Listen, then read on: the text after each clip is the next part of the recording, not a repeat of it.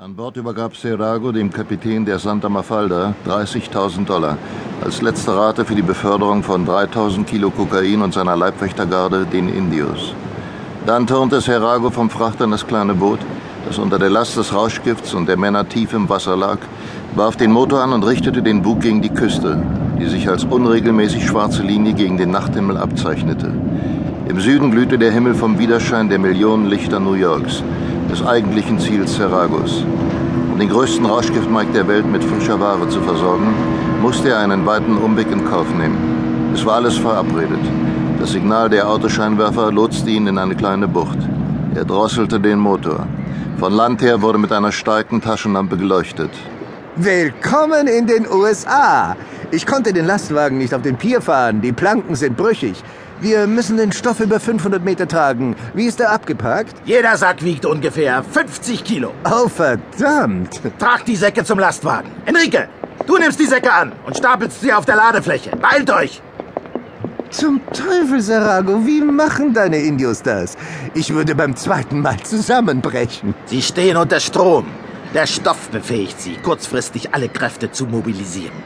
In ihren Bergen laufen sie 100 Kilometer und mehr, ohne Pause, ohne Essen. Dabei kauen sie Kokablätter und putschen sich auf diese Weise auf. Von mir bekommen sie pures Kokain. Solange das Zeug wirkt, kann ich alles von ihnen verlangen. Wie lange? Drei, vier Stunden, je nach Dosis. Natürlich müssen sie dafür bezahlen. Eines Tages werden sie zusammenbrechen. Keiner von ihnen wird 40 Jahre alt. Hast du einen Käufer für meine Ware gefunden, Week? Ich habe mit Gianni Cosigo verhandelt. Wir sind uns noch nicht einig geworden. Du weißt, dass ich alles auf einen Schlag verkaufen will. Cosigo verfügt über genügend Geld. Wie mächtig ist er? Mächtig genug, dass man bei Geschäften vorsichtig sein muss. Sein Capo Franco Cecchi kommandiert fünf harte Jungs. Sie können nicht härter sein als meine Indios. Wir sind fertig, Sefe. Versenkt das Boot. Los, Männer, auf den Truck!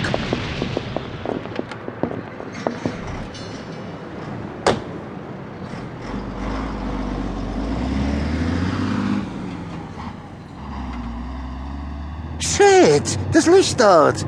Was ist das? Das sind Haltesignale der Polizei. Was soll ich machen? Durchbrechen? Weg vom Gas! Wenn wir durchbrechen, hetzen sie uns mit ihren Walkie-Talkies eine Meute von Streifenwagen auf den Hals. Wir müssen sie ausschalten.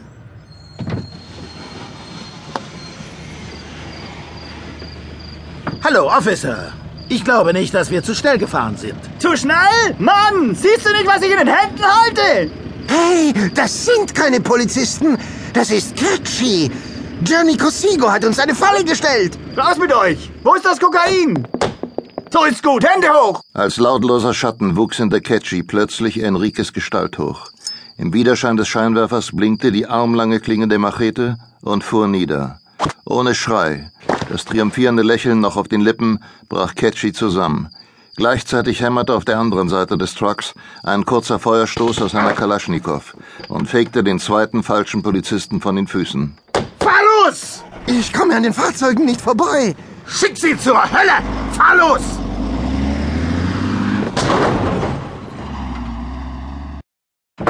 In diesem Raum wurden die 20 Aluminiumkoffer bis zum Abtransport aufbewahrt, Phil.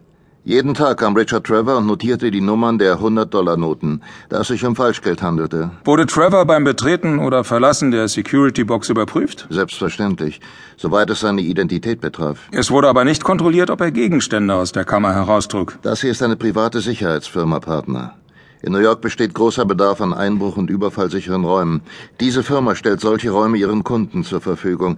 Was die Kunden darin verwahren, was sie rein oder raustragen, geht die Firma nichts an. Ich begreife nicht, warum das Geld nicht vom Schatzamt in einem Banktresor untergebracht wurde, sondern hier. Weil jede Verwechslung und Vertauschung mit echtem Geld absolut ausgeschlossen werden sollte. Vor lauter bürokratischer Vorsicht haben die Sesselstrategen im Schatzamt ihrem Sicherheitsbeamten Richard Trevor die Chance geschenkt, 100 Millionen Dollar abzuräumen. Knapp 10 Millionen haben wir Trevor und seinen Helfern in Atlantic City abgejagt, Phil. Aber rund 90 Millionen liegen noch irgendwo in New York. Trevor ist tot. Und es sieht so aus, als hat er das Geld allein und ohne Helfer auf die Seite gebracht. Gewissermaßen ein oder zwei Koffer pro Tag. 90 Millionen Dollar in 100 Dollar Scheinen, das ist eine verdammt große Menge Papier, die man sich nicht einfach in die Hosentasche stopfen kann.